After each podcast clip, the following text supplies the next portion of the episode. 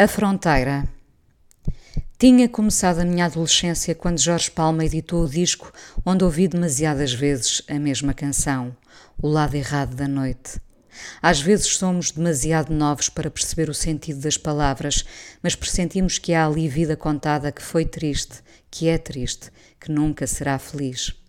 Mais tarde, já de braço dado com a consciência, percebi muito bem a sorte de se nascer de um lado ou de outro, de ser da noite errada ou do dia certo, de se fazer luz ou sombra na nossa vida.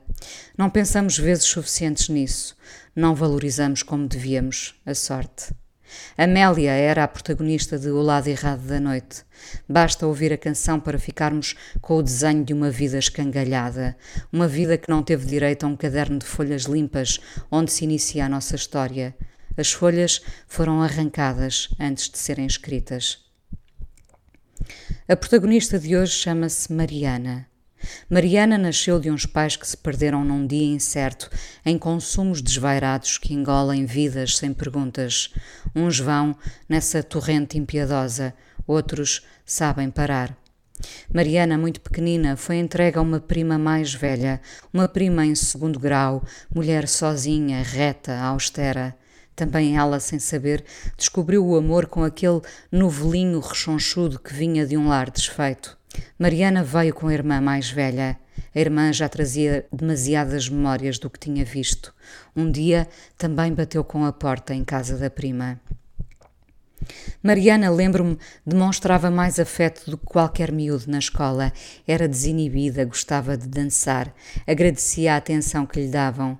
Via algumas vezes a mãe, descontrolada, apresentar-se na escola e ela, Mariana, a tentar que a mãe reparasse nela, mas a mãe, que um dia ficou presa ao lado errado da vida, não via Mariana. Mostrava-se inadequada num lugar que não sabia se ocupava, se merecia ou sequer se podia ocupar. Falava alto e ria, filmando a filha, que não sei se lhe chama mãe. Era uma algazarra que nunca se diluía, mesmo entre os gritos dos miúdos em festa. Todos, de alguma maneira, sempre tememos pelo que podia acontecer a Mariana. Sem detalhes, um dia chegou a notícia de que a guardiã de Mariana partira a perna e fora hospitalizada.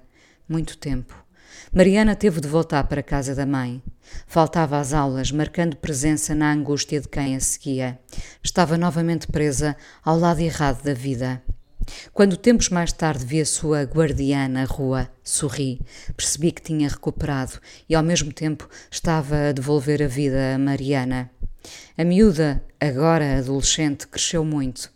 Aprendeu o amor com a prima que podia ser avó, mas que para ela é a verdadeira mãe que lhe ensinou o verdadeiro amor. Há dias, Mariana deu conta ao seu grupo de amigos do AVC da sua protetora e, simultaneamente, do amor que lhe tinha jurado para sempre e como, por causa dela, era hoje a pessoa que nunca sonhou ser. Mariana fez uma declaração de amor à prima no seu grupo de liceu. Uns leram e não perceberam porque ainda não sabem desta fronteira fácil de podermos ficar do lado errado, de repente. Mariana explicava aos amigos que tinha de voltar para a casa da mãe e que por isso ia ter de mudar de escola e ia perder o chão que já tinha. Que precisava de abraçar a prima e dizer o quanto a amava. O texto foi-me mostrado e eu quis abraçar a Mariana. Hoje ela já não foi à escola e eu fiquei numa angústia pensando se a força que aquela velha mulher lhe deu será suficiente para a manter do lado certo. Se não atiramos a toalha ao chão quando já são muitas as fintas que a vida nos prega.